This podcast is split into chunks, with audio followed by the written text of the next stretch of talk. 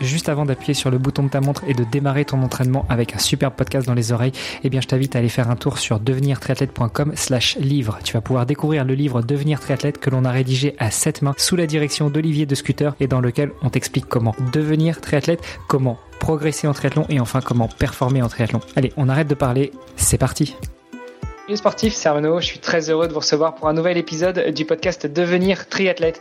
Aujourd'hui, on va pouvoir parler euh, de sport et pas uniquement de triathlon, mais avant tout, eh bien, je salue mon ami Olivier de Scooter. Salut Olivier. Salut Armano, salut à tous. Comme je le disais, on va pouvoir parler de plein de sports et pas que d'Ironman. En tout cas, je suis très heureux de recevoir notre invité Sébastien Belin. Salut Sébastien. Bonjour, bonjour, bonjour à tous. Euh, Sébastien, on est enchanté de te recevoir sur le podcast. Euh, on a une habitude justement sur notre podcast c'est de donner la parole à nos invités pour la première question, euh, pour, euh, pour qu'ils se présentent. Donc dis-nous tout, qui est Sébastien Belin? Eh ben, euh, qui suis Eh ben, je, suis né au Brésil de de parents belges. mon père travaillait pour des boîtes pharmaceutiques. On a beaucoup bougé. J'ai vécu, comme j'ai dit, au Brésil, aux États-Unis, au Danemark, en Italie, en Belgique. Et euh, je me suis retrouvé euh, à l'université. J'ai reçu une bourse au fur et à mesure. Bon, ma, passion, c'était le tennis et le foot. Mais comme j'ai euh, beaucoup, beaucoup grandi, j'étais assez, assez grand. j'ai maintenant 2 mètres 4 et bon, en, high school, j'arrêtais pas de, de, de, pousser. Et comme, comme j'avais beaucoup d'amis américains, ils ont dit écoute, c'est presque criminel de ne pas jouer au basket quand on est grand comme ça. Alors j'ai pris, euh, j'ai pris ce, goût au basket. J'ai, euh, je, faisais partie de l'équipe nationale belge junior. Euh, j'ai reçu une bourse pour aller aux États-Unis, jouer là-bas aussi en NCA. Et j'ai, voilà, j'ai joué, j'ai une carrière professionnelle en Italie et en Belgique pendant pendant 15 ans. après cette carrière-là, euh, je suis tombé dans le, on va dire, dans l'entrepreneuriat. Hein, j'ai créé avec des amis à moi euh, une, boîte dans la production automatisée de matchs de basket. Euh, une, petite boîte qu'on a vendue en moins de trois ans. Et puis, voilà, j'ai été un des chanceux survivants de ce 22 mars 2016, où je me suis trouvé à, à 5 mètres de la deuxième bombe qui a explosé mes jambes, qui a, voilà, j'ai presque tout perdu. J'ai perdu la vie, j'étais à deux doigts de la mort. J'ai pu m'en sortir. Euh, j'ai eu beaucoup de chance, comme j'ai dit. Et euh, cet événement, cette, cette, euh, ouais, ce jour-là m'a beaucoup changé la vie, ma perspective, la façon que je me suis reconstruit. Et voilà, je, suis tombé dans le triathlon en faisant partie de cette, euh, on va dire, cette euh, cette nouvelle approche de vie, cette nouvelle, euh, cette nouvelle envie de me reconstruire avec euh, un, petit, un, petit astérix, comme, comme on dit, hein, une, une, euh, une, une nouvelle, euh, une nouvelle approche à la vie. Bon, mais tu as été super vite. Euh, avant de, de, revenir justement sur ce 22 mars 2016 qui a changé pas mal de choses chez toi, je te propose déjà qu'on revienne un peu à toi. Tu nous dis que tu, tu avais un papa qui travaillait dans le, le, pharmaceutique et donc que vous avez beaucoup bougé. Vous avez été aux États-Unis, en, en Belgique, en Hollande, en Italie, si je ne m'abuse. Euh, il manque quoi? Danemark. Danemark, on a. Oui, en fait, le sport me permettait. C'était un peu mon passeport. Hein, changer, changer, changer euh, de ville, de culture, de pays tous les trois, trois ans et demi, euh, tous les deux ans. C'était très difficile en, tant que gamin, de nouvelle école, nouvelle culture, comme je dis, nouveaux amis. Et le sport m'a vraiment permis de, euh, pouvoir avoir ma calling card, hein, ma carte de visite, puisque sur un terrain de foot ou un terrain de tennis, eh ben, je me trouvais vraiment euh, ouais, comme, euh, comme égal. C'était un peu mon, mon, euh, ma, façon de m'introduire, hein, de, de, pouvoir avoir une, euh, ouais, une. Euh, je pense que en, en, sur, sur, sur un état, sur un terrain de foot, eh ben on est on est tous égaux. Hein. C'est, on s'en fout si euh, on parle telle langue-ci, son père est à ce job-ci ou quoi que ce soit. Euh, le sport m'a vraiment permis d'égaliser et de, de m'introduire dans des nouvelles cultures. C'était vraiment ma calling card pendant tellement longtemps. C'est peut-être pas pour rien qu'on parle de passe sport, n'est-ce pas? Exact, exact, c'est exactement ça. Tu as commencé par le foot euh, et le tennis avant d'être happé par le basket. On est quand même vachement loin du triathlon et en l'occurrence de l'Ironman qui est euh, un, triathlon, euh, alors je dirais pas forcément de l'extrême, mais en tout cas on, est déjà sur une belle épreuve d'endurance.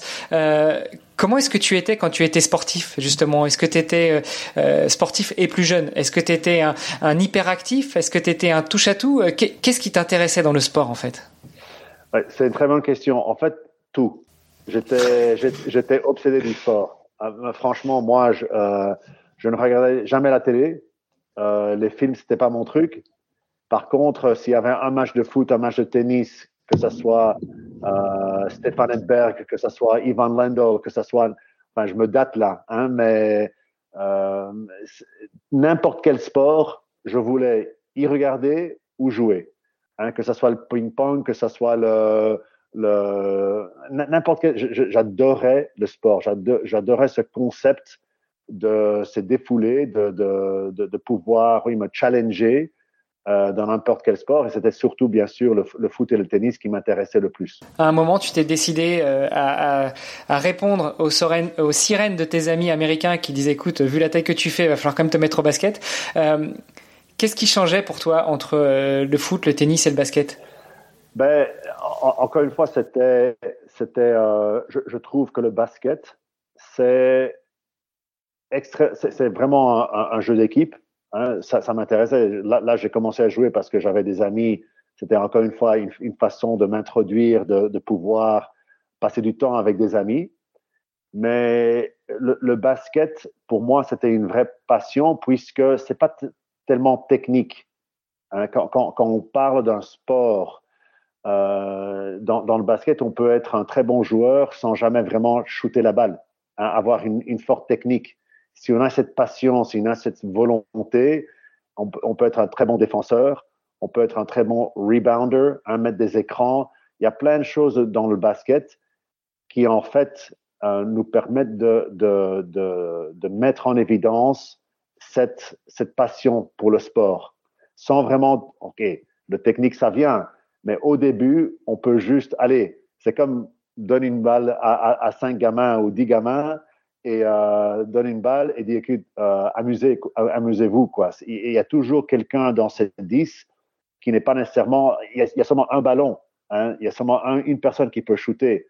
Et moi, j'adorais ce concept de pouvoir dire que je trouve ma place et j'ai même pas vraiment besoin du ballon. Ça m'intéresserait de faire le parallèle après justement avec euh, le triathlon. Euh, du coup, tu as joué au basket pendant combien de temps et, euh, et à quel niveau? Ben, J'ai commencé, encore une fois, j'avais jamais touché un ballon de basket avant 13 ans. à 13 ans, c'est la première fois que je touche un ballon de basket et je, je tombe amoureux de ce, de ce, sport exactement pour ça, parce que ça me permettait de, de me défouler premièrement, mais deuxièmement, ça me permettait aussi de pouvoir exercer ma passion sans cette obsession technique. Je pense que beaucoup de jeunes aujourd'hui, quand je constate l'état du sport, l'importance n'est pas le résultat, entre guillemets, technique. Hein. Juste parce que tu sais pas marquer euh, 10 goals par saison, ça veut pas dire que tu n'es pas un bon joueur de foot. Euh, tu ne sais pas shooter à trois points, ça veut pas dire que tu n'es pas, un, Stephen Curry. Eh ben, pas nécessairement que tu es un, un mauvais joueur. L'important, c'est de faire que, ces jeunes jouent à un sport et de préférence un sport d'équipe, des sports où ils peuvent apprendre à faire partie d'une équipe. Et euh, pour moi, c'était vraiment ça, le, but euh, du, basket. Moi, j'adorais le, le, concept de dire, je peux être même peut-être parfois plus important dans la construction d'une phase pour un coéquipier euh, que l'importance du technique, du shot. Hein, moi, j'adorais ce concept et c'est pour ça que bon, je me suis construit avec cette mentalité de dire, moi, je, vais être un pion, un pion très important dans une équipe sans devoir toujours toucher le ballon, être un peu plus cérébral dans l'approche et moins technique. Et tu as, observé cette stratégie euh, du pion euh, important euh, dans, l'équipe euh, pendant combien de temps euh, pour, pour avoir un petit peu le cadre, pour savoir un petit peu combien de temps tu as joué au basket, tu vois? Ah oui, euh, ben j'ai commencé à 13 ans. C'était pas encore à 13 ans le foot et le tennis c'était encore euh, mes sports de prédilection. Et au fur et à mesure, bon, j'ai joué jusqu'à professionnellement, j'ai joué jusqu'à 35 ans. C'est passé par le high school, NCAA. Hein, j'ai fait des études aux États-Unis. Enfin, j'ai fait plus de basket que des études aux États-Unis.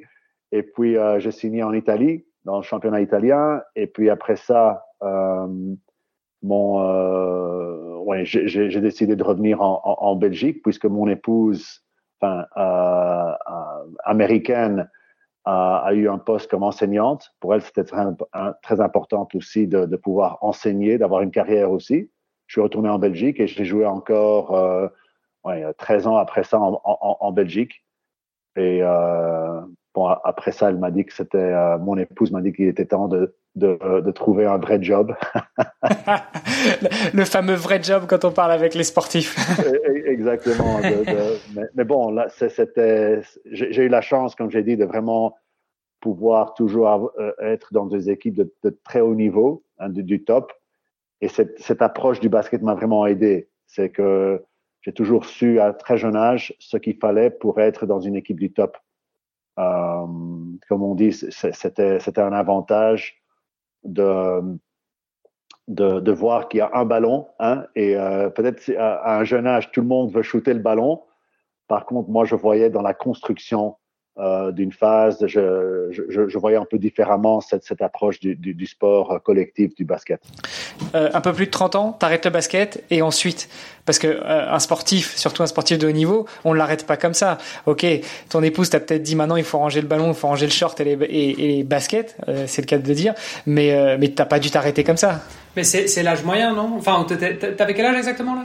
Euh, 35 ans. 35, ouais, donc dans, dans enfin, je je m'en peut-être pas trop bien compte, mais 35, c'est plus ou moins fin de carrière pour un basketteur? Oui, on, on approche là. On, on approche ça, hein? là. Et, ouais, et, okay. euh, et, en fait, je, je, je, pense, sans aucun regret, je pense que j'ai joué deux, deux ans trop. C'est-à-dire que c'était, j'étais dans ce mindset de, voilà, c'est une très belle vie, c'est, euh, euh, mais l'avantage aussi à moi, c'est que j'ai, quelqu'un quelqu'un qui est euh, qui n'a pas qui n'a pas cette obsession on va dire qui n'a pas ce, ce, focus sur le technique le talent euh, qu'est-ce que c'est le talent hein?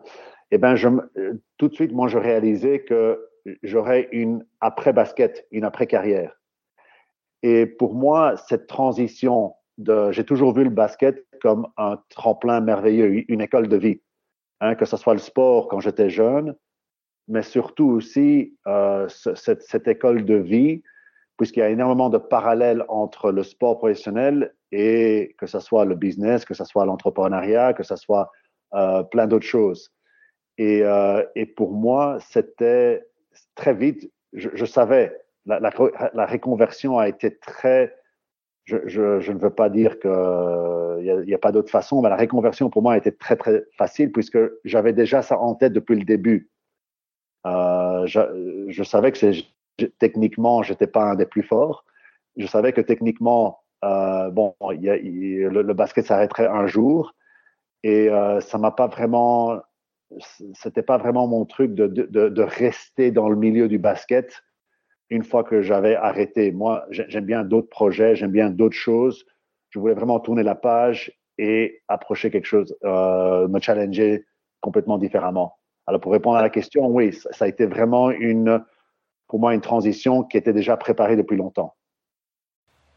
Ça, ça, doit pas être facile de, trouver le bon moment aussi de passer, parce que j'imagine, il y a un moment, tu arrives un peu au pic de ta carrière, et puis, puis là, tu te dis, bah, est-ce que je continue, mais je vais pas pouvoir rester au, sommet tout le temps. Il y a un moment, je vais, je vais commencer à redescendre un petit peu d'une manière ou d'une autre. Euh, et si tu pars trop tard, bah, peut-être que tu as un petit goût de. Enfin, c'est toujours plus forcément, c'est si tu pars quand tu es au top, bah, c'est ce qu'on va garder de toi. Et en même temps, enfin, je sais pas, j'imagine ça, ça, ça, doit être. Euh, c'est une vraie question pour les athlètes euh, pro? Je, pense que c'est la, reconversion d'un athlète. C'est une chose qui. Je, pense que c'est un, euh, un thème qui préoccupe énormément d'athlètes. Hein. On, on, parle toujours de. Même, même les athlètes qui gagnent euh, des millions et des millions. Je, parle, beaucoup plus grand thématiquement que financièrement. C'est-à-dire que qu'est-ce qu'on fait à 35 ans C'est même pas la moitié de la vie. Hein. Qu'est-ce qu'on fait après pour se motiver, pour, avoir une vie de qualité? Hein, La quantité, c'est une chose, mais la qualité, c'est bien plus important. Comment est-ce qu'on va euh, faire fructifier cette passion, cette, euh, cet amour pour la vie hein, de, vivre eh bien, Comment est-ce qu'on va la faire fructifier une fois que quelque chose qui a été tellement dominant dans sa vie euh, se termine? Et, moi, j'avais cette, j'avais, j'ai pu avoir cette passion, j'ai pu la transmettre dans, dans des projets, hein, que dans l'entrepreneuriat, s'entourer de bonnes personnes, de bons équipiers qui, qui m'apprennent, qui m'apprennent tous les jours à me challenger dans des thématiques différentes, dans des, dans des cibles de focus beaucoup plus euh, très différentes eh ben, ce challenge euh, que j'avais dans le sport, eh ben, je l'ai retrouvé très facilement dans, dans, le monde du business. Il y a un, mhm. parallèle se fait très, très, très vite mhm. entre les deux. Et c'est pour ça que j'ai pu euh, ouais, trouver cette approche, euh, comme je dis, facilement, sans devoir vraiment passer par un bridge où on se demande eh, est-ce que je dois le faire ou je dois le pas faire? Euh, moi, c'était évident et j'ai pu arrêter comme ça. Comme j'ai dit, en, en, regardant cette, transition, j'aurais même dû arrêter, je pense, une ou deux, un ou deux ans mm-hmm. en, avance. Et euh, parce que voilà, je, il faut il faut s'arrêter quand on est encore entre guillemets euh, en, bon état hein, et, pas, et pas forcé. Ouais, Sur la partie euh, un peu pratique justement pour finir avec ça, euh, comment on fait pour s'arrêter? Tu vas voir l'entraîneur, tu vas voir euh, le patron du club qui te qui te salarie puisque tu étais pro et tu dis écoute je sais pas, à l'échéance de mon contrat, j'arrête à la fin de la saison, après tel match, comment on fait? Enfin en tout cas, comment t'as fait toi finalement? Oh, c'est très facile hein. Ça c'est très une fois qu'on décide je, je crois à l'époque, j'avais un contrat de deux ans euh, je jouais pour euh, Montseno. On, on, jouait en Coupe d'Europe. C'était, quand même un contrat assez, intéressant. Et euh, j'ai juste, j'ai, été voir le general manager et j'ai dit, écoute, euh, euh, je ne re pas. Hein, je, euh, j'ai, plus vraiment envie de jouer à un niveau comme ça. Et il faut juste pas re-signer. Et bon, s'ils t'aiment beaucoup, s'ils t'aiment beaucoup, s'ils veulent vraiment, ils vont, ils vont te faire une offre qui, euh, dont tu peux pas refuser.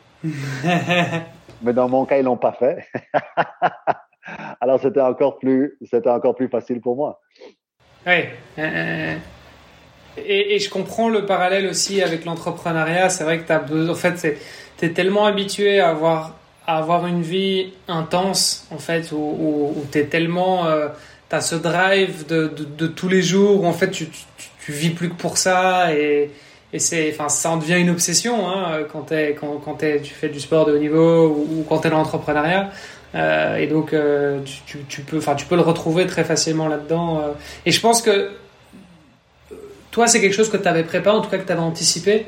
C'était assez clair pour toi que tu allais avoir une seconde carrière. Je, pense qu'il y a aussi d'autres athlètes qui, eux, vivent peut-être un peu plus dans le moment et, et en fait, euh, ça leur tombe un peu dessus, la fin de carrière. Et et t'en as, il y en a pas mal aussi. Enfin, après, je vais pas faire généralité, mais, mais ça arrive d'avoir des athlètes justement de super haut niveau qui, qui gagnaient bien leur vie et puis qui se retrouvent en fait alcoolo à la rue euh, parce que euh, ils n'avaient pas forcément cette, cette vision. Est-ce que ça, c'est un, c'est un, c'est, enfin, c'est un mythe? T'en connais c'est, c'est quelque chose qui arrive vraiment?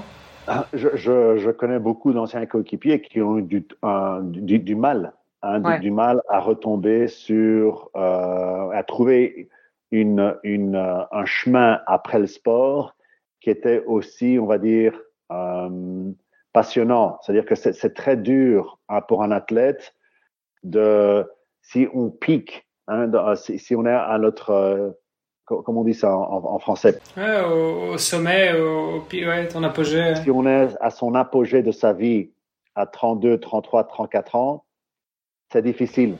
Ouais, la descente est longue, quoi. Exactement. Les, euh, et, et, moi, je savais que c'était le basket, ce serait enfin, je me suis construit avec la mentalité que le basket, ce serait jamais mon apogée. Ce serait jamais, ce sera, si j'étais connu comme à la fin de ma vie, si j'étais connu comme un joueur de basket, eh ben, pour moi, j'aurais raté ma vie. C'était, c'était jamais, c'était jamais le but pour moi d'être euh, avec cette, cette, cette, euh, cette approche. Hmm. Pourquoi? Parce que bon, c'est comme un athlète. Un, athlète, comme on dit en anglais, you're only as good as your last game. Hein? Ton hmm. dernier match, c'est, ton calling card. Si tu gagnes ton dernier match, eh ben, tu es un bon athlète, hein? tu es, une bonne équipe. Si tu la perds, eh ben, ouais, tu euh, es un perdant. C'est un peu ingrat, mais. c'est la réalité. C'est ça l'équilibre entre. Tu as, tu as, tout à fait raison, Olivier. C'est le moment présent. Les, les, les, gros high performers, ils savent se mettre au présent. Ils savent vraiment se focaliser sur le moment présent. Le moment présent, c'est la seule réalité qui existe. Hein.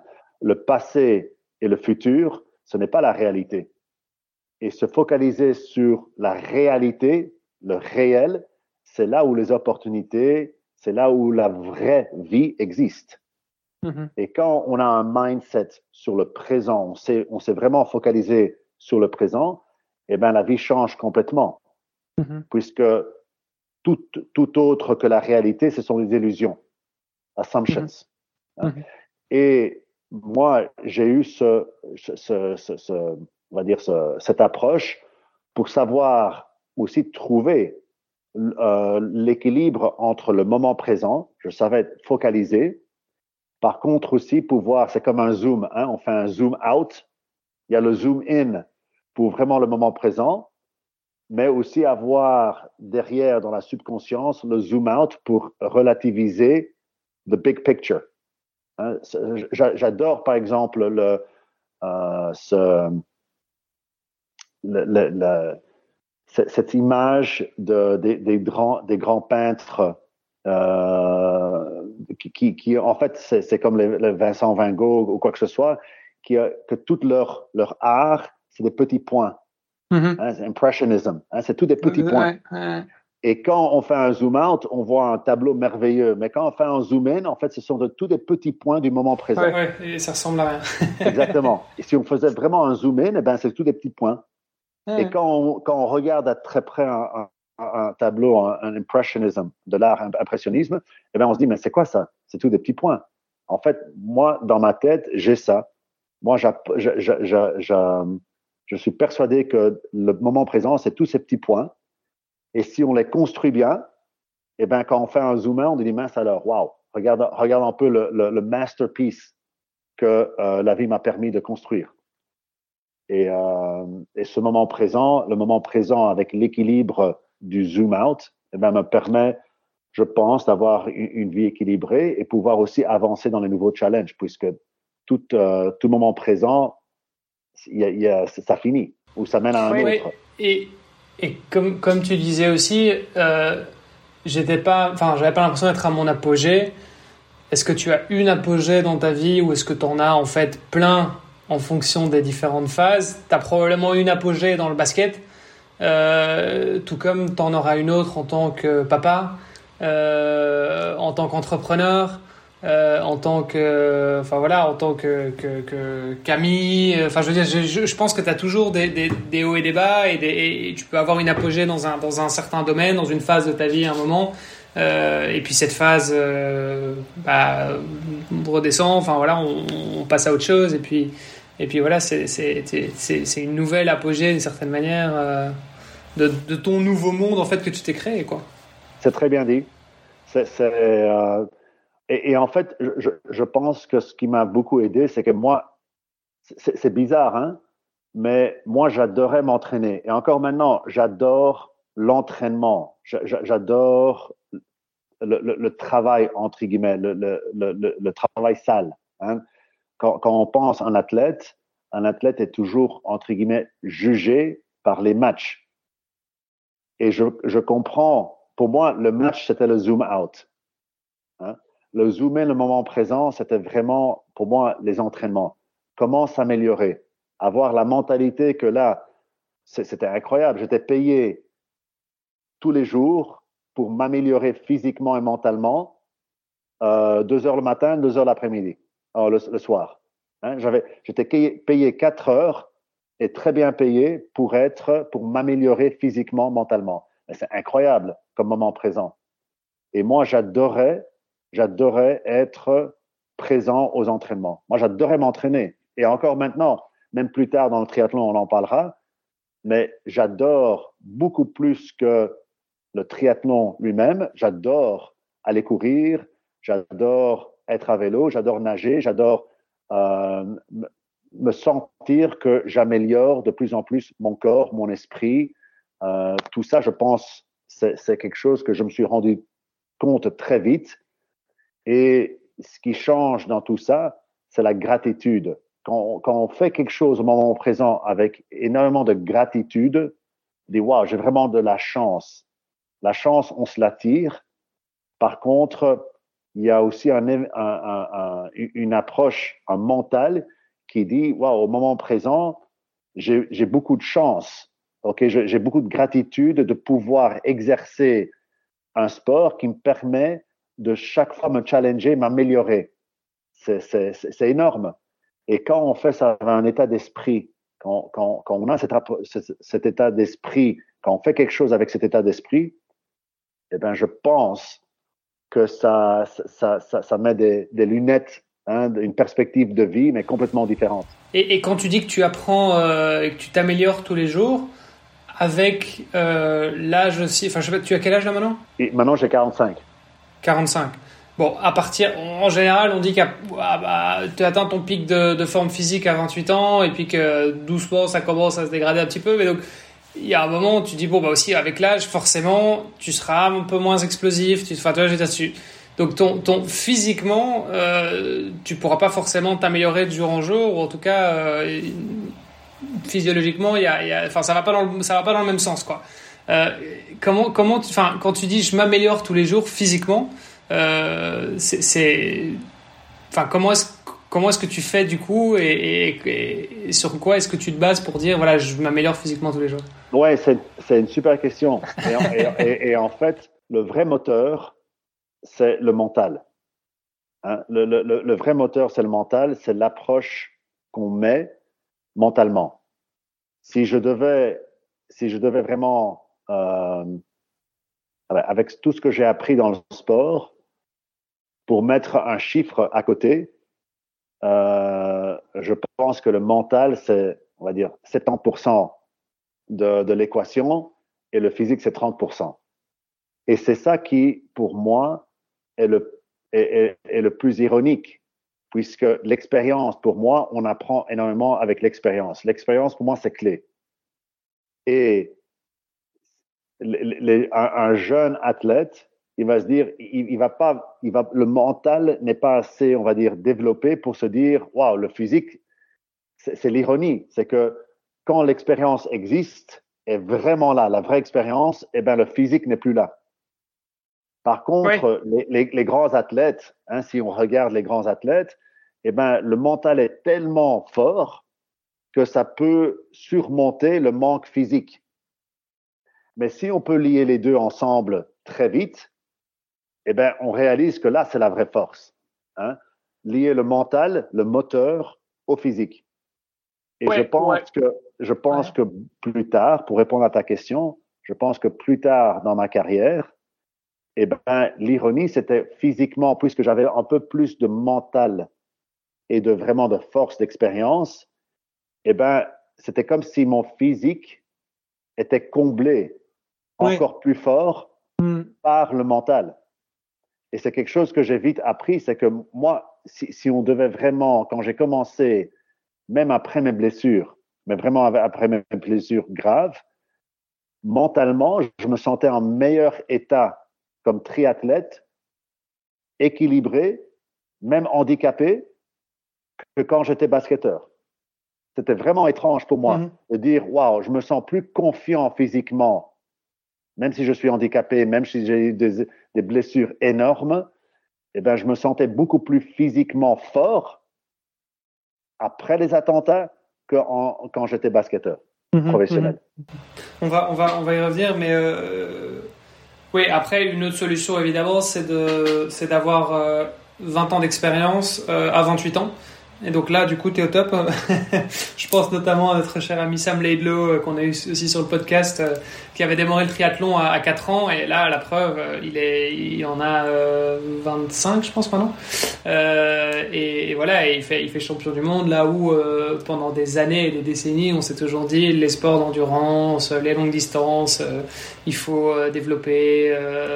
Euh, des, des, des, tissus musculaires, euh, qui, des, des, fibres longues, euh, et ça on n'a que avec l'âge, etc. En gros, c'était pas possible. et là, on casse un peu les mythes justement. Donc, donc en fait, est-ce que c'était pas plutôt une, plus une question d'expérience, comme tu dis, et de mental, plus que plus qu'une question physique? Donc c'est vrai qu'on a tendance à chambouler un petit peu les codes en ce moment. Et, pour revenir sur ce que tu disais aussi, le, le, la performance, en fait, le fait d'être meilleur tous les jours, euh, ça dépend. Est-ce qu'on parle euh, d'être meilleur en termes absolus? Donc par rapport au reste de la population Ou bien est-ce que c'est par rapport à ta, catégorie d'âge? Et ça, je pense que ça fait une grosse différence parce que si c'est. Euh, toi, tu peux très bien t'améliorer tous les jours, ça veut dire devenir meilleur au sein de ta catégorie d'âge et donc évoluer avec les personnes qui ont le même âge que toi.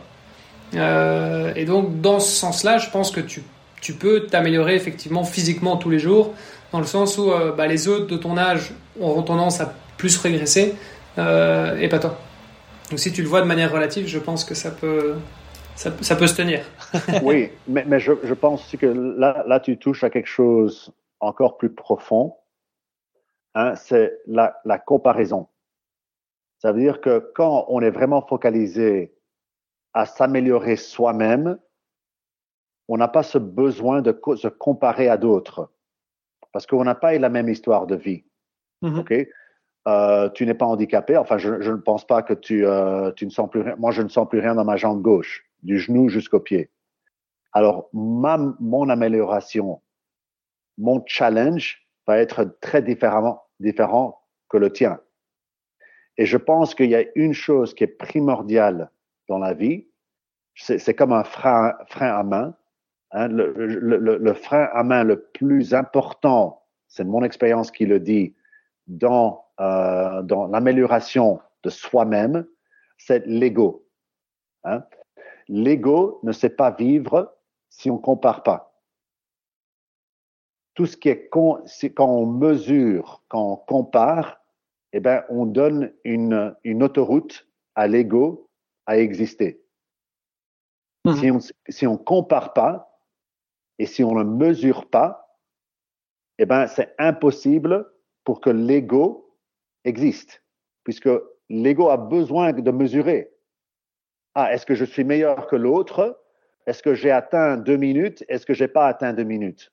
Est-ce que j'ai atteint ce palier d'argent ou j'ai pas atteint ce palier d'argent? Eh ben tout ça, en fait, quand on a un ego et on mesure, on devient, le mental devient très extrême. C'est bien ou c'est pas bien? Mm-hmm. Et comme j'ai dit, moi, je pense que les gens les plus heureux dans la vie sont les gens équilibrés.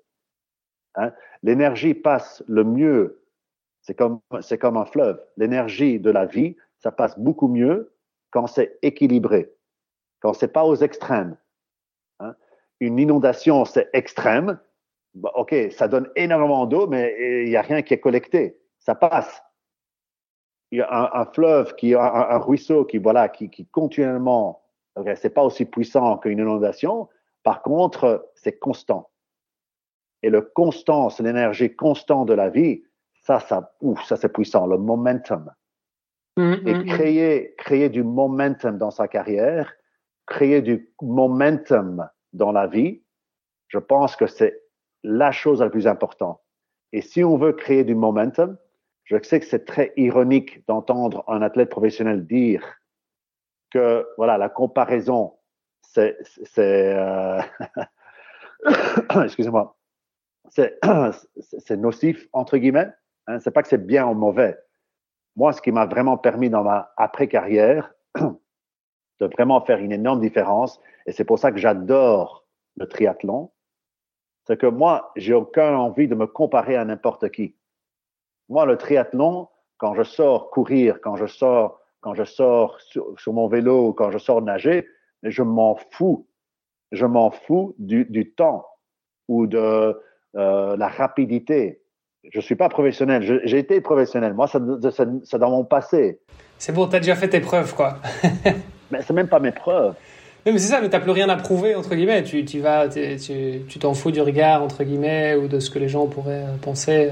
C'est exactement ça. C'est que moi, mon, mon moment présent, c'est que j'ai presque une obsession à m'améliorer moi-même. Mm-hmm. OK?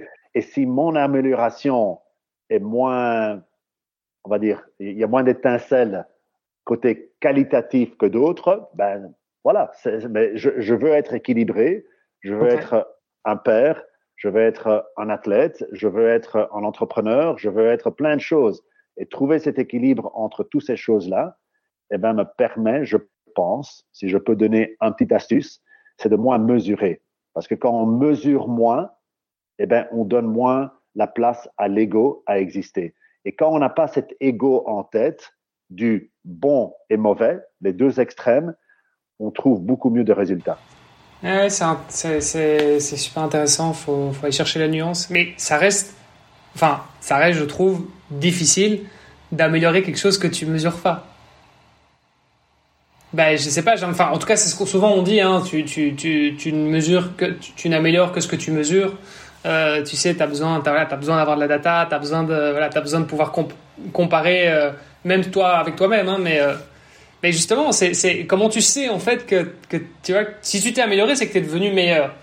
Comment est-ce que tu, est-ce que c'est juste un, un, feeling, tu vois, c'est un, un, sentiment, je me sens mieux, je me sens, je me sens meilleur, tu vois, ou enfin comment tu...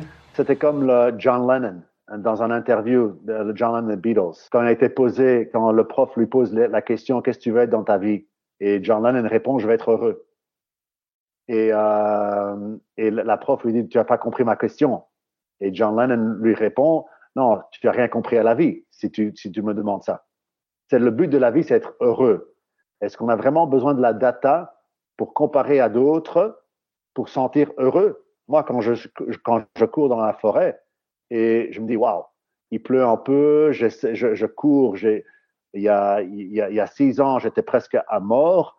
Là, je suis heureux, là, je suis comblé. Est-ce que j'ai vraiment besoin de la data pour me dire, ah non, non, là tu es heureux, Seb? Tu es vraiment heureux là. Là, il y, a la, il y a la data qui montre que tu es heureux. Non. En fait, c'est ça le comble de la vie. C'est que quand on arrête de mesurer les choses primordiales, hein, la discipline, la tolérance, l'empathie, la gratitude, l'amour, toutes ces choses-là, on ne sait pas les mesurer. C'est n'est pas mesurable. Mmh. Hein. L'amour que, que j'ai de mes deux filles, que je reçois de mes deux filles, est-ce que je vais mesurer? Ah, aujourd'hui, tu m'as donné 70% d'amour. Non, on ne sait pas mesurer ces choses-là. Et en fait, c'est ça le, gros débat que j'ai euh, avec, avec mes amis. Je comprends que, attends, la quantité, c'est important. ok? Un business doit se faire de l'argent. Euh, un, un, athlète professionnel doit être mesuré en wins and losses. Je comprends tout ça. Par contre, il faut être conscient de la réalité. Et la réalité, c'est que si on crée un mental qui mesure tout le temps, en fait, on crée un mental qui voit que des limites. Mm-hmm. Puisque tout ce qui est mesurable, il y a une limite. Hein? Mais tout ce qui n'est pas mesurable, il n'y a pas de limite. L'amour, il n'y a, pas de limite. Mm-hmm. La, la, gentillesse, il n'y a pas de limite à ça. On ne sait pas mesurer ces choses-là.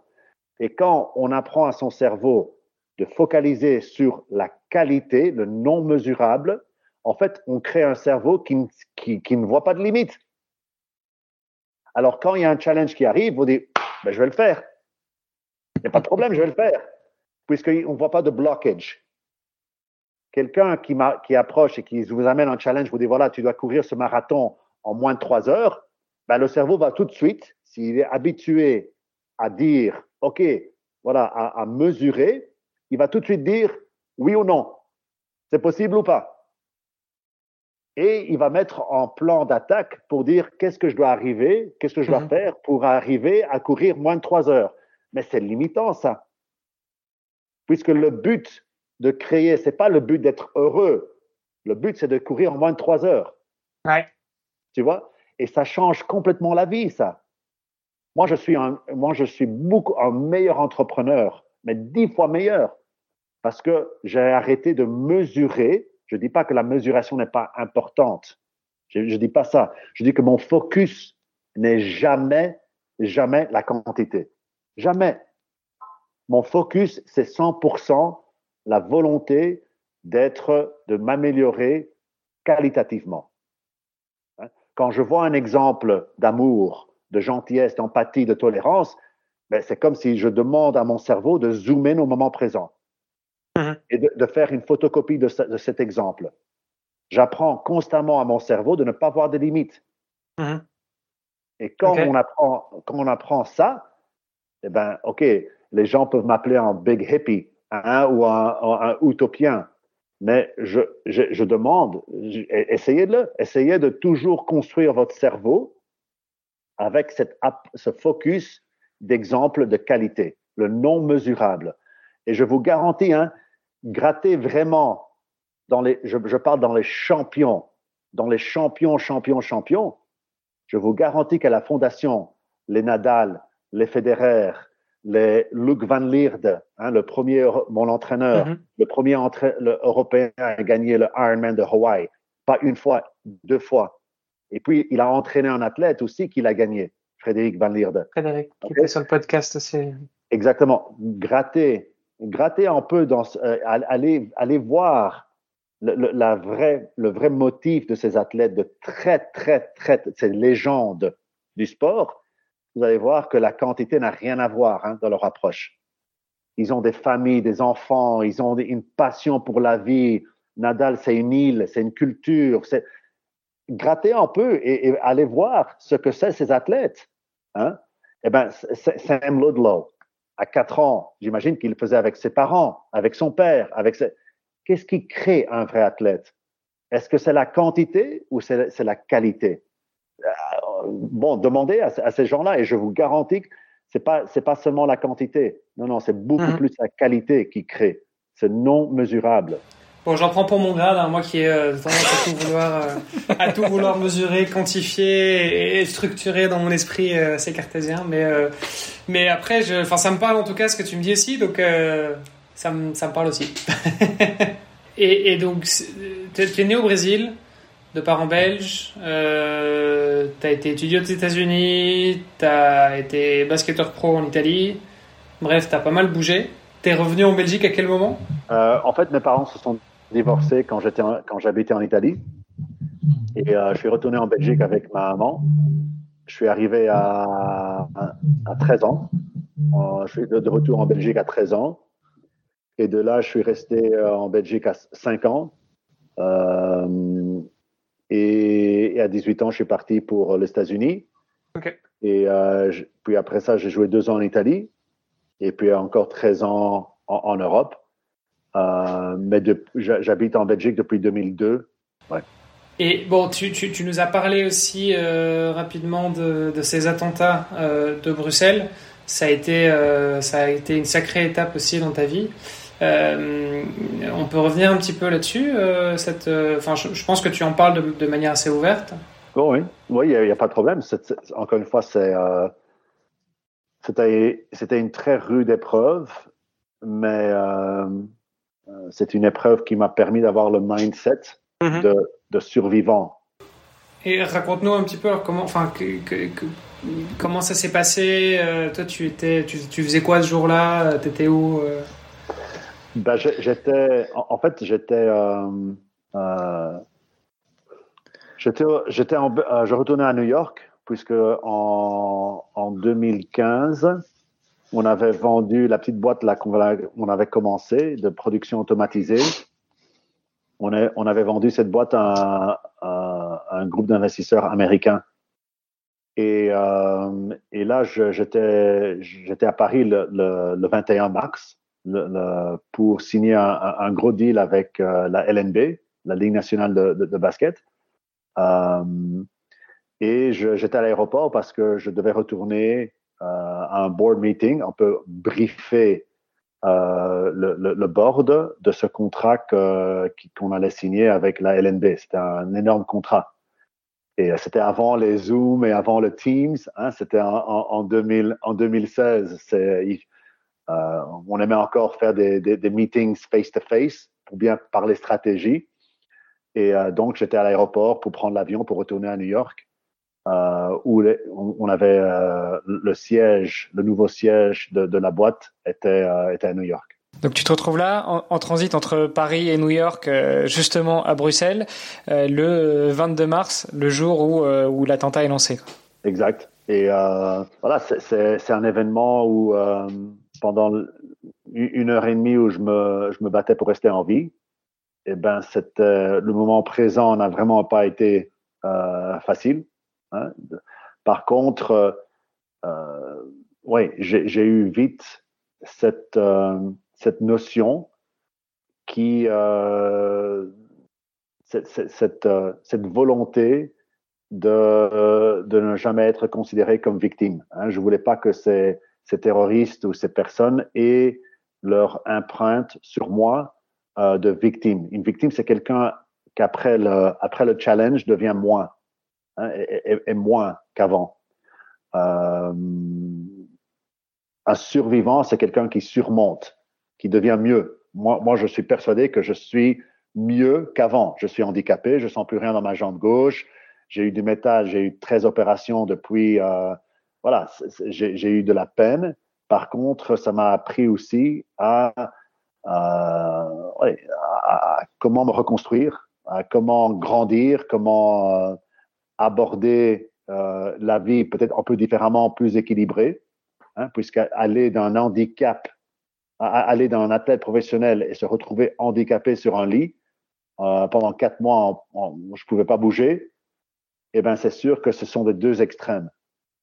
Et les deux extrêmes ont permis de trouver encore plus mon équilibre, je pense.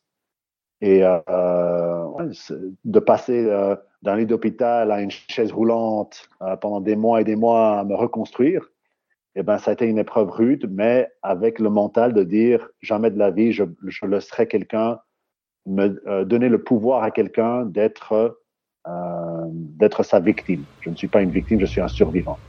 Hmm. Tu, tu, tu, penses que tu as survécu justement parce que tu avais un, mental de, sportif de haut niveau euh, ou tu penses que ça n'a rien changé, ça aurait été la même chose? Je pense, je pense que j'ai survécu grâce à mon mental, hein, ça c'est sûr, mais je pense que ça, ce n'est pas que les sportifs de haut niveau qui ont ça. Hein. je pense aux artistes, aux musiciens, aux gens, aux gens qui ont euh, une envie de focaliser sur leur passion. Hein, sur le non mesurable. Quelqu'un qui adore faire quelque chose, euh, que ce soit, mais n'importe, ça ne va pas être seulement, ça peut être un prof qui adore enseigner à ses élèves. Quelqu'un qui vit avec la passion, avec le non mesurable, c'est quelqu'un qui, je pense, dans les moments les plus difficiles, ne verra pas de limite au moment présent. Okay? Il aura une grosse conscience entre la réalité du moment, mais ne verra des solutions pour s'en sortir que quelqu'un qui euh, mentalement a toujours voulu, voulu euh, mesurer, entre guillemets, parce que quelqu'un qui mesure tout le temps, c'est quelqu'un qui sera limité.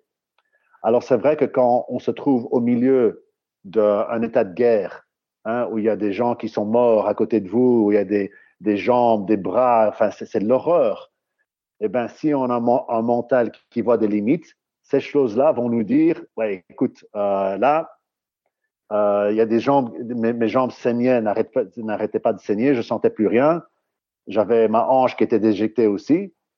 Eh ben, c'est sûr que si on voit une, une, une approche, un mental qui voit que des limites, eh ben, ça va être encore plus difficile puisque tout ça, c'est très limitant.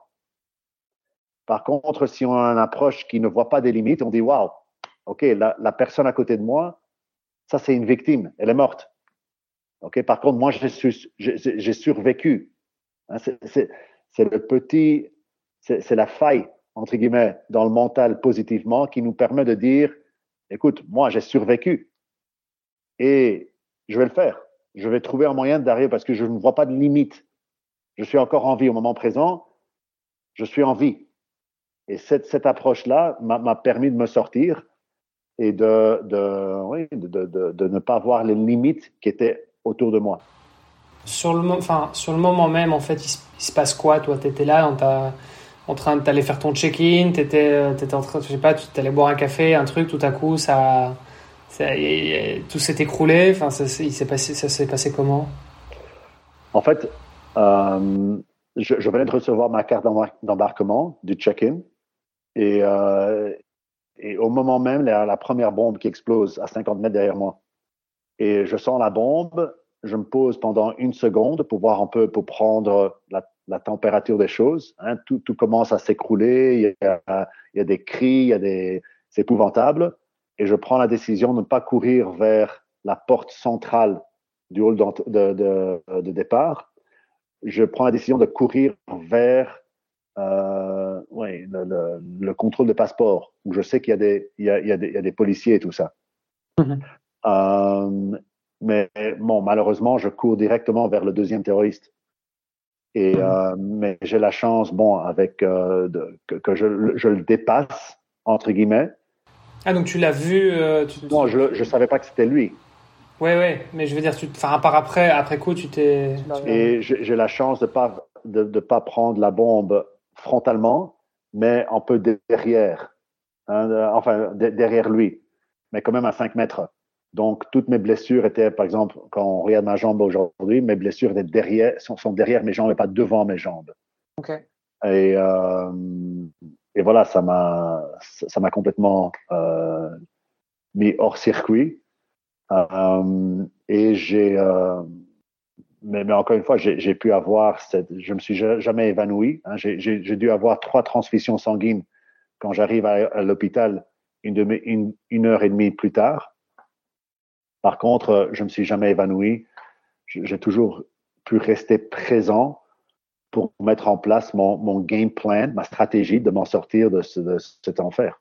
Et là, tu te dis quoi du coup? Enfin, tu te dis, ok, il me faut une stratégie, il faut que je. C'est quoi mon plan? Qu'est-ce que je fais quoi? Exact. Et c'était clair pour toi? C'était très clair pour moi de dire, ok, une chose, il faut être le plus vite possible, il faut se ramener, il faut être dans un, une ambulance, et il faut trouver un moyen d'arrêter euh, l'hémorragie. l'hémorragie. Et euh, ça veut dire que bon, il, il, faut vraiment rester présent parce que les, les, les, vraies opportunités de vie, ça, ça n'existe pas dans le passé ou dans le, dans le futur, c'est au moment présent. Uh -huh. Et je me suis vraiment concentré pour être présent, le plus présent, présent, présent. Et c'est là où j'ai commencé à voir, par exemple, une écharpe qui était à ma droite. Ben, une écharpe est devenue mon tourniquet, hein, mon, mon garrot. Ouais. Euh, il y avait des, une petite valise sur ma gauche que j'ai demandé si on voit la, la, photo qui a fait le tour du monde. Et eh ben, il y a une petite, une petite valise à côté de moi. Et eh ben, ça, j'ai demandé qu'à quelqu'un m'apporte cette valise pour que je puisse élever mes jambes, soulever mes jambes ouais. pour diminuer un peu l'hémorragie. Ouais. Hein? Et euh, toutes ces petites choses, j'ai vu dans, il y, a, un moment donné, il y a, il y a, ouais, il y a, on va dire une, une charrette à bagages mm -hmm. euh, que j'ai vu euh, à peut-être 10-20 mètres de moi et j'ai demandé à quelqu'un de, de, de, la porter pour que on puisse me mettre sur cette, ce chariot mm -hmm. et me transporter plus facilement vers le devant d'aéroport puisque ce que ce qu'on ce qu'on savait pas euh, c'est que on savait pas s'il y avait il y avait avoir une troisième bombe hein, puisqu'il y en avait déjà eu deux ouais. et les, les, militaires et les polices étaient en train de sécuriser l'aéroport. Par contre, euh, en sécurisant l'aéroport, oui, moi je voulais, moi je perdais du temps parce qu'ils nous avaient mis tous derrière euh, derrière l'aéroport pour protéger, euh, pour nous protéger, mais moi je devais aller devant l'aéroport. Je devais, je pouvais pas attendre qu'on ouais. qu sécurise l'aéroport. Alors j'ai j'ai été, voilà, j'étais très euh, persistent, persistant, ouais. à, à, que quelqu'un me pousse euh, de, jusque devant l'aéroport. Voilà, un, un, jeune, un jeune travailleur m'a poussé jusque devant l'aéroport et je me suis retrouvé tout seul dans, dans le noir à un moment donné euh, en disant merde, est-ce que c'était la bonne décision?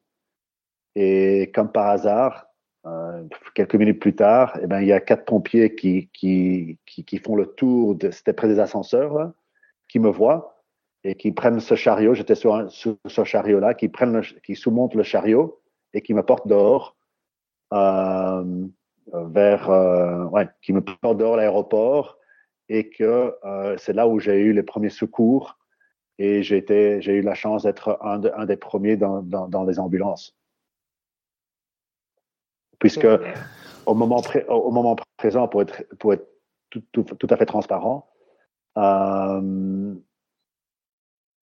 dans un, dans, dans, un environnement comme ça, en fait, les secouristes, ils mettent des pancartes sur vous. Hein. Vert, ça veut dire c'est c'est pas c'est pas prioritaire du tout. Ok, c'est pas sérieux. Blessure, mais c'est pas des, des, des, blessures sérieuses. C'est pas urgent, quoi. C'est pas urgent. Jaune, ça commence à être urgent. Et rouge, c'est critique. Rouge, c'est critique, c'est critique. Et noir, noir, ça veut dire ne perdez pas le temps. C'est quelqu'un qui on ne sait pas sauver. Ok, d'accord. Donc laissez-le. Euh, exact. Il n'y a plus rien à faire. Et, et là, j'ai eu, j'ai eu la chance d'être éveillé parce qu'imaginez un, gars de 2 mètres 4 sur euh, un chariot en train de, des jambes bousillées et en train de saigner de tous les côtés. On pourrait très vite dire, il n'y a rien à faire. Le gars, il est, c'est bon, il, va mourir. Et, et là, j'ai, là, j'ai eu une rouge j'ai une rouge et j'ai pu, j'ai pu regarder dans l'œil le, le, secouriste dans, dans, dans, les yeux et dire écoute, j'ai plus beaucoup de temps, faut y aller là. Et euh, ils m'ont emmené dans le centre de triage qui était peut-être à 100 mètres. Et, euh, là, là, là, là j'ai pu être un des premiers dans, dans, l'ambulance, dans les ambulances. J'en ai des frissons en tout cas. Et, et et donc, euh, bon, après ça, j'imagine, il y a une grosse période de. Mais toi, à, aucun moment, tu t'es dit, euh, tu t'es dit, je vais pas m'en sortir, quoi. Toi, depuis le début, tu disais, c'est bon, ça va, j'ai je, j'ai un plan, ou il y a des moments où tu as douté quand même euh... Je suis, je suis pas une machine, hein. je, je suis humain. Euh, il y avait des moments où j'ai fort douté. Ok, j'ai fort douté. Euh, par contre, encore une fois, j'étais tellement présent que j'étais en, en, paix. J'ai accepté que si c'était mon si, si c'était le moment où je devais mourir, eh ben j'allais tout faire pour être pour euh, pour être en paix. Voilà, je, mm-hmm. je, voulais rien laisser sur le terrain. Je dis voilà, je, je, vais prendre ma retraite. Si je dois prendre ma retraite, hein, eh ben je vais absolument tout donner pour être sûr que il euh, y, a, y, a, rien qui peut être la vie ne, ne peut rien me reprocher. Oui, c'est ça. J'aurais tout fait de façon et puis bon bah si c'est comme ça, euh, au moins je sais que. Ah, D'accord. Et, et, et, donc après ça, euh, bon, tu as eu, euh, tu disais, une 13 opérations, euh, 4 mois euh, à l'IT. Ça s'est passé comment la, rééducation? Oui, quand, on dit 4 mois sur un lit d'hôpital, ça veut vraiment dire 4 mois sur un lit d'hôpital. Ça veut dire que je ne savais pas bouger. Hein, j'avais des blessures qui étaient tellement graves qu'en fait, ils n'ont pas pu commencer à réparer ma jambe gauche euh, jusqu'à. D'abord, j'ai eu des, des, des grèves de, de, de, la peau pour fermer les blessures, tout ça. Ils m'ont mis un fixateur externe pour que euh, on puisse d'abord voir l'état de la jambe, comment est-ce que la jambe allait guérir, entre, mmh. allait se réparer se régénérer. C'est quoi un fixateur externe? En fait, un fixateur externe, ça, ça, permet à la jambe de se reconstruire toute seule. Okay. Okay, ça, ça, veut dire qu'on on va fixer avec des clous, on va fixer euh, la position des os qui sont complètement. D'accord, oui, ouais, ok, ok, comme une broche en métal. Euh, okay. Exact. Mais avant de pouvoir mettre une broche en métal, ce qui est très dangereux dans une, dans une jambe qui est complètement ouverte, qui a été complètement ouverte, c'est qu'il y a des bactéries dormantes dans cette jambe. Et on ne peut pas mettre une broche dans la jambe avant qu'on est sûr qu'il n'y a plus de bactéries dormantes dans cette jambe. Okay. Parce que c'est très risqué, parce que si une bactérie se met sur le métal qu'on qu met dans une, dans, dans, dans une jambe, c'est catastrophe. Le, le, corps ne sait pas se, se, se éjecter cette bactérie puisqu'elle est sur le métal et, et pas dans, dans, dans, la jambe, plus dans, dans okay. la jambe. le sang ne sait pas atteindre le, métal. Ça ne fait pas partie de, de, de la jambe. Ouais, euh... Alors pendant quatre mois, pardon, trois mois, j'ai dû avoir un fixateur externe, mais je ne savais pas si on allait amputer, je ne savais pas si, voilà, on ne savait pas encore comment la jambe allait réagir à mm-hmm. cette fixateur, ce fixateur externe. Mm-hmm. Et j'ai beaucoup lu sur, enfin, j'ai beaucoup lu à comment on pouvait accélérer cette, euh, cette, euh, cette, cette euh, la réparation en naturel. Il y avait deux choses qui m'ont vraiment euh, marqué. C'est un, arrêter les, les antidouleurs. Ça, c'est quelque chose que, euh, qui était très dur à, à, à faire, puisque je imaginais la, les, les, douleurs que je ressentais. Par contre, une fois qu'on arrête les antidouleurs, en fait, on arrête de masquer la réalité à un corps. Mm-hmm. Puisqu'on ne se rend pas compte la force de son corps. On ne se rend pas compte. Et quand on prend des antidouleurs, eh ben, c'est comme, c'est comme donner le message à son corps de dire, c'est pas tellement grave. Oui. Hein, parce que le corps va, va voir que, ouais, t'as pas mal. T'as pas mal, Coco, c'est bon. Euh, tu prends des antidouleurs. Par contre, si tu arrêtes des antidouleurs et tu laisses la réalité du moment présent vraiment ressortir, le corps, il va dire, mince alors, le gars, le gars, il est, il est en douleur là. Il a vraiment du mal. Et le corps va agir beaucoup mieux, uh-huh. naturellement. Et, c'est ça qui, une chose qui m'a vraiment, euh, quand je, je, le redis, quand on peut joindre le mental au physique, c'est inouï ce qu'on peut faire. Et là, j'ai arrêté les antidouleurs et j'ai commencé à focaliser beaucoup plus sur l'énergie positive, mmh. qualitative. Hein. Il, faut beaucoup d'énergie pour se reconstruire, pour, euh, voilà, pour surmonter ce que j'avais fait, euh, ce que la, la, vie m'a forcé à, à, faire face. Et l'énergie qualitative non mesurable, eh ben, c'est quelque chose, quand on se reconstruit sur cette, énergie-là, eh ben, c'est complètement différent. Hein, focaliser sur le fait que, OK, tu vas être handicapé à vie, tu pourras pas courir comme avant, faire ci, faire ça, eh ben, c'est limitant. Mais dire, waouh, tu as survécu, il y a 32 morts ce jour-là, toi, tu as survécu, tu peux encore être père, regarde la gratitude que tu as vers la vie en survivant, eh ben, toute cette énergie positive, je voulais focaliser sur ça. Rien que c'est ça. Le, le mmh négatif, je savais qu'il était là, mais je voulais focaliser sur le positif. Et une des choses que je me suis dit, c'est que, écoute, tu dois trouver quelque chose, un but, un nouveau challenge. Et c'est là où le, mon, mon, mon, rêve d'un jour faire le Ironman est né. C'est que je voulais, je voulais vraiment focaliser non seulement sur la gratitude, sur la, cette, chance que j'avais d'être encore en vie, mais je voulais aussi trouver un objectif fou, dingue, dans le lointain, dans le futur, mais travailler tous les jours, commencer au moment présent, de dire, OK, je vais faire tous les jours quelque chose, même si c'est minuscule, pour un jour y arriver à, finir un Ironman, le Ironman de Hawaï. Incroyable. Bon, ben, du coup, on y arrive, le triathlon, après une heure quart, mais, euh, mais passionnant euh, parcours, et je pense que c'est important de remettre le contexte aussi.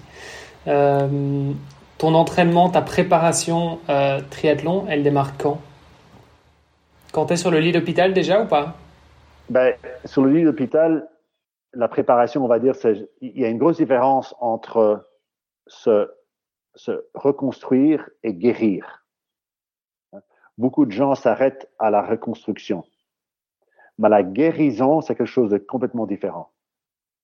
C'est comme, c'est comme dans le software development, hein, dans, l'entrepreneuriat beaucoup de gens s'arrêtent à 80%. Waouh, ma boîte, elle est créée, mon concept, tout, tout ça, elle est créée. Mais ce sont les 20% qui comptent vraiment. Et je, dis 20% pour, pour mettre, pour, pour mettre une, un concept derrière. C'est pas pour mesurer. Mais moi, je, moi, j'étais vraiment très vite, j'étais presque obsédé par la, la guérison.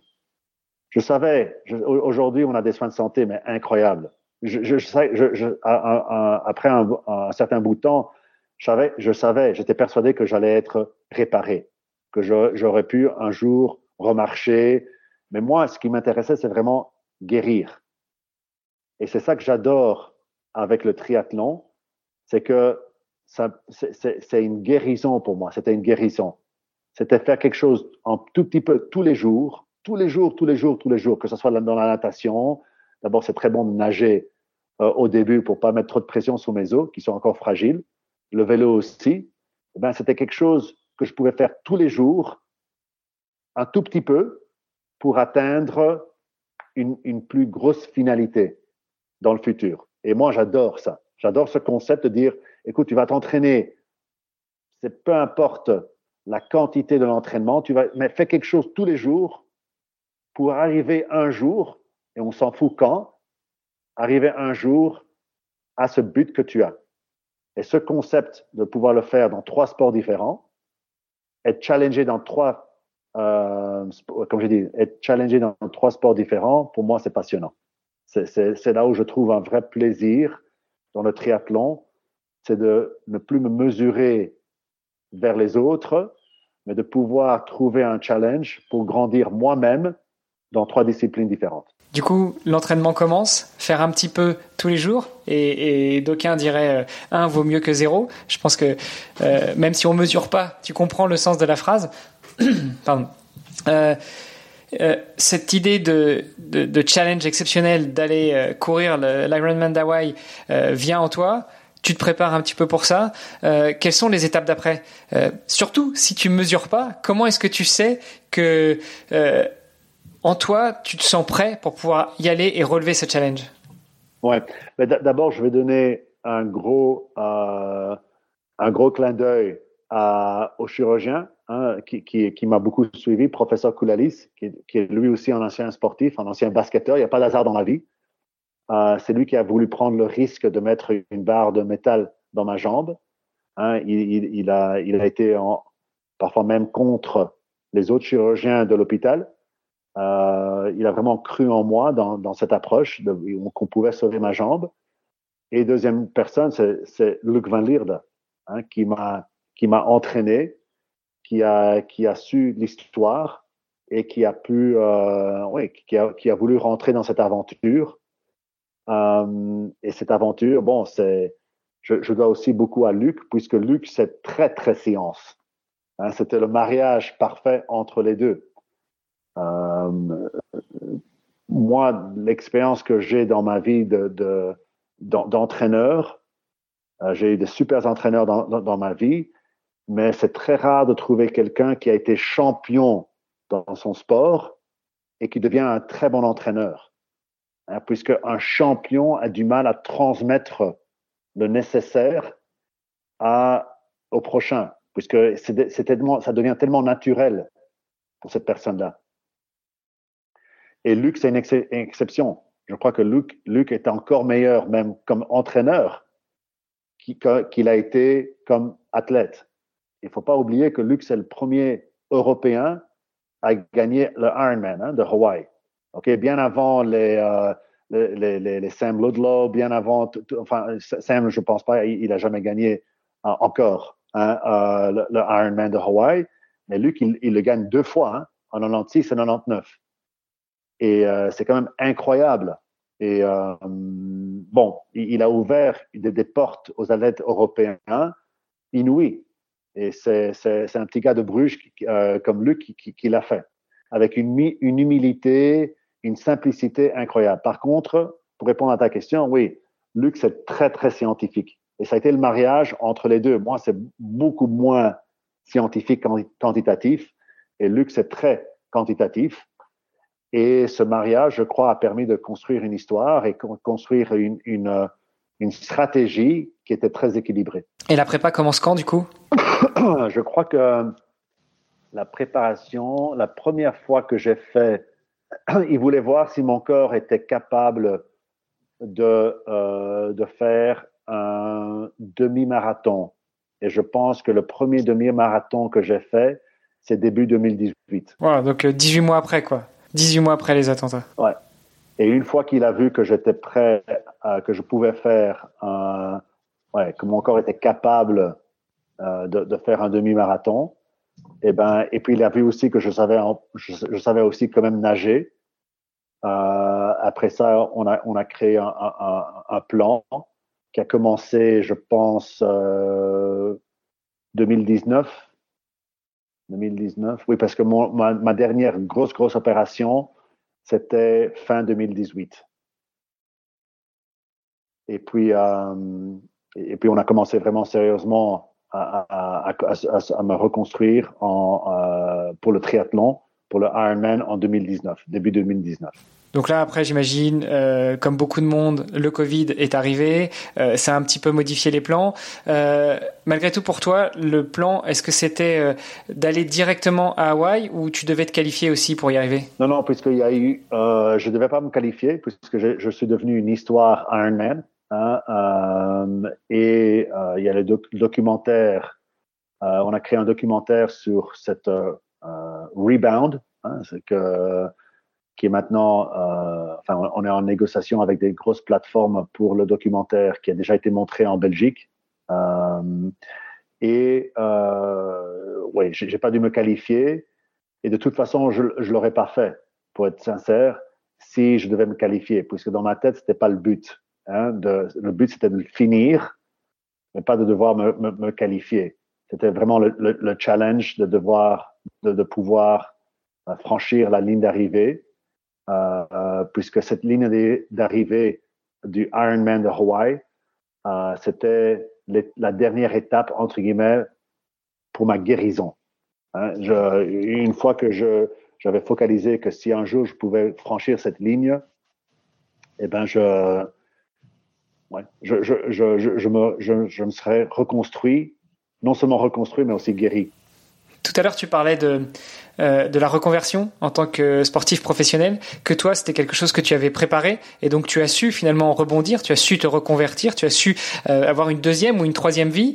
Euh, après, il y a eu cet attentat, il y a eu cet objectif de relever ce challenge euh, euh, pour aller franchir la ligne de l'Ironman d'Hawaï. tu viens de nous dire que pour toi, si tu franchissais cette ligne, ça voulait dire que tu étais guéri, guéri de tes blessures et guéri de cet attentat. Qu'est-ce qu'on ressent une fois qu'on passe la ligne et comment ça se passe après? Est-ce que après, justement, pour faire le parallèle avec ta reconversion, est-ce que tu avais préparé l'après? Est-ce que tu tu j'ai pas de mots en fait, mais comment ça se passe après? Oui, ben, c'est une superbe question. Eh ben, c'est très facile. Après, enfin, je, on passe à quelque chose d'autre. C'est-à-dire que l'épreuve, l'épreuve est, euh, est tellement importante pour moi Hein, ce, ce, ce, ce, journey. Hein, c'est pas la ligne d'arrivée entre guillemets, c'est le parcours de ces années pour me reconvertir, pour guérir. Ok, avec cette focalisation sur cette guérison, en sachant que oui, en, euh, le Ironman de Hawaii c'était octobre 2022, mais en janvier 2022 ils ont dû retirer tout, tout le métal de mon corps. Hein, ça veut dire que euh, Normalement, je devais faire le Ironman avec support, avec le métal dans, mes jambes et dans ma hanche. Mhm. Mais puisque ça a été reporté tellement de fois, eh bien, on ne pouvait plus attendre de retirer ce métal, puisque mes jambes étaient réparées. Et c'est mauvais de garder trop longtemps le métal dans, dans, son corps. Mhm. C'est aussi un risque d'infection, comme je disais. Alors, en janvier 2022, il retire tout ce, tout ce métal et là, j'ai huit mois après pour vraiment, bon, j'ai dû prendre un mois, euh, un mois pour me remettre sur pied encore une fois, mais euh, j'ai eu vraiment huit mois pour me reconstruire, pour, me, pour vraiment préparer le Ironman. Et je savais qu'une fois que je, c'est vraiment ce parcours. Moi, j'adore encore une fois m'entraîner. Et une fois que j'ai franchi la, la reconversion, Hermano, pour, pour bien répondre à ta question, la reconversion pour moi, c'est c'est ce que j'ai ressenti à Knock il y, a, il y a une semaine, il y a deux semaines. C'est que j'ai fait le 51-50 à Knock et je l'ai fait en. C'était tellement chouette, je me suis tellement amusé, j'ai pris tellement plaisir que j'ai pas voulu forcer. Je veux plus forcer. Je le fais par plaisir. C'était tellement beau les, les, les, canaux là de à travers le, Knock et Zoot et euh, voilà euh, courir sous la digue hein, où en tant que gamin je jouais plein de fois euh, quand, quand, on revenait de passer les vacances en Belgique pour moi, j'ai plus besoin de me mesurer. Je fais vraiment la reconversion, c'est que je fais parce que j'adore. J'aime beaucoup. Et quand on fait quelque chose parce qu'on adore le faire, c'est, on se reconstruit, mais on a une énergie, on crée une énergie en, soi qui est très différente. De voir faire quelque chose, euh, parce que voilà, on, on, veut un challenge, on veut le faire en moins de trois heures ou quoi que ce soit, c'est très différent de faire quelque chose parce qu'on a vraiment le plaisir de le faire. Mm. Et, et c'est ça la reconversion, c'est que maintenant, si j'ai vraiment un jour, je me, je me réveille et euh, j'ai vraiment pas envie d'aller courir parce que mes jambes ont, sont un peu gonflées j'ai un peu mal aux jambes, ben je le fais pas, je vais nager. Hein, ou je vais rouler à vélo. Et euh, cette, cette, cette, différence de toujours vouloir, la vraie reconversion, c'est ça, c'est prendre du plaisir à la vie, de faire quelque chose qui me motive encore, qui me, qui me, qui me, qui continue à me challenger, à pouvoir, comme dans le basket, à être entre, qui me permet à, à rester en bonne santé, à, à, vaincre mon handicap, ben, je dois plus le mesurer. Je dois plus le faire, euh, si je cours à, à, à 6 minutes le kilomètre, tant mieux. Si je cours à, à 6,15 ou 6,30, je m'en fous. Je en fait, je cours même plus avec une montre. Je, je cours plus avec une montre. Je cours plus, je compte plus le, euh, quand je fais la natation, je, cours, euh, je, je compte plus le nombre de, de, de, de, de longueur. Je regarde l'heure. OK, il est, il est 8h30 du matin. Eh ben, je sais que pour faire 2 euh, km, eh ben, ça me prendra, on va dire, 40 minutes. Alors voilà, je, je, je nage et si, j'ai, si je suis fatigué, ben, j'arrête, je, je, stoppe pendant, pendant une minute. Euh, je remercie la vie d'être de pouvoir encore être là et puis je continue. Et euh, cette, cette réconversion-là me, me, permet d'aborder, de trouver un équilibre de vie qui est vraiment fantastique. J'ai beaucoup de chance. Wow. Écoute, euh, non seulement je, je suis impressionné, mais en plus, euh, il faut que j'apprenne. Il faut que j'apprenne.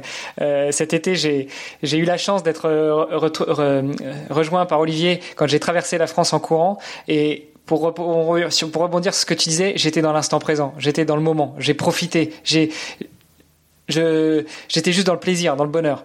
Depuis que j'ai franchi ma ligne d'arrivée virtuelle que j'avais moi-même définie, c'est un petit peu plus dur, justement, de trouver ce plaisir, de trouver cette. Euh, euh, c'est même pas la motivation d'aller s'entraîner, c'est juste vraiment ressentir le plaisir que je ressentais euh, quelques jours, quelques semaines avant. Donc, il va falloir qu'on discute ensemble en aparté, Sébastien, pour que tu m'expliques tout ça. Regarde, juste, juste un petit exemple, c'est super. Merci d'avoir partagé ça avec avec moi, cette expérience-là. Mais pourquoi pour moi, c'est le vrai enjeu. Au moment présent, tu as ressenti tellement de bonheur, tellement de bonheur, tellement de plaisir. Pourquoi devoir, encore une fois, ajouter à ce bonheur au moment présent? C'est-à-dire qu'au moment présent, pourquoi est-ce que tu parce que tu, tu, tu, tu, ne mesurais pas? au moment présent, tu étais tellement content d'être là sur ton vélo, dans, dans n'importe, enfin, courir dans la nature pourquoi est-ce qu'une fois qu'on le, nouveau challenge mesurable, une fois qu'on a, a franchi la ligne d'arrivée, c'est parce qu'on se crée un challenge limitant encore. Et que maintenant, je vais faire un 70-30 et je dois le faire en moins de 6 heures. OK, mais on, on vient d'effacer la qualité qu'on a ressentie. Hein? Alors, si on est professionnel, je comprends que là, OK, il faut, il faut se challenger. Mais on n'est pas professionnel.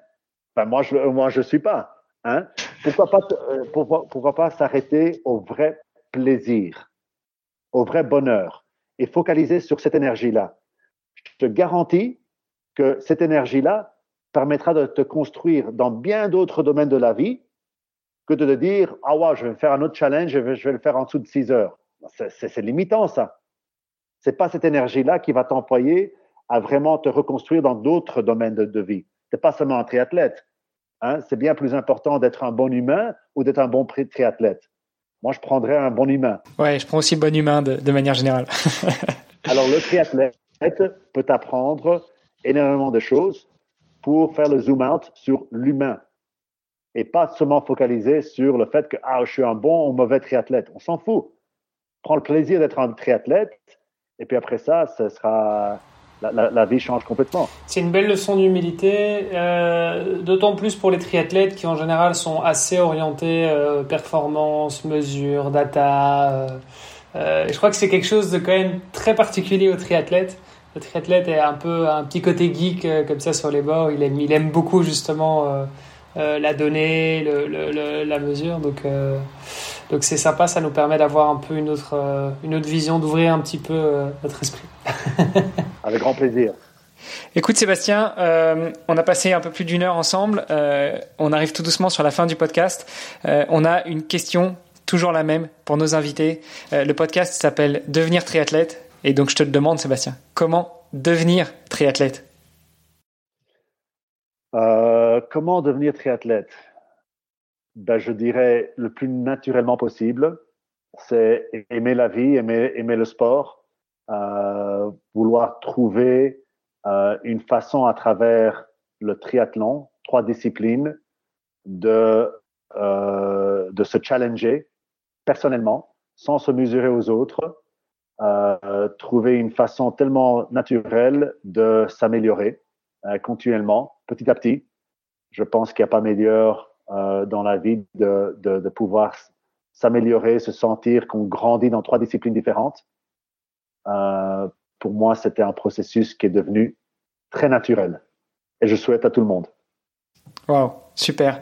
Eh ben écoute, euh, je te remercie pour cet échange euh, très euh, très comment dire dans dans l'instant présent, empreint de beaucoup de euh, de, de réflexion et puis euh, très inspirant. Euh, j'espère que notre audience va apprécier autant que nous. Olivier et moi, on l'a apprécié. Nous, on avait la chance de t'avoir en vidéo. j'ai vu, alors je me suis vu réagir et j'ai vu aussi les réactions d'Olivier quand tu parlais et je pense que franchement, ça nous a ça nous a touché.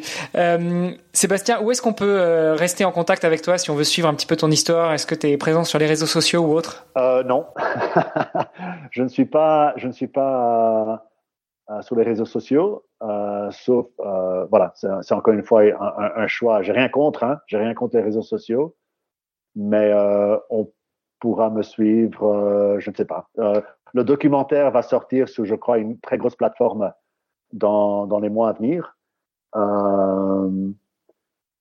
Euh, je suis pas tellement il faut me suivre, et je suis plutôt euh, dans, dans, dans, le fait que tout le monde a son parcours et je pense que mon parcours euh, aura d'autres apogées que peut-être euh, on pourra rediscuter dans le futur.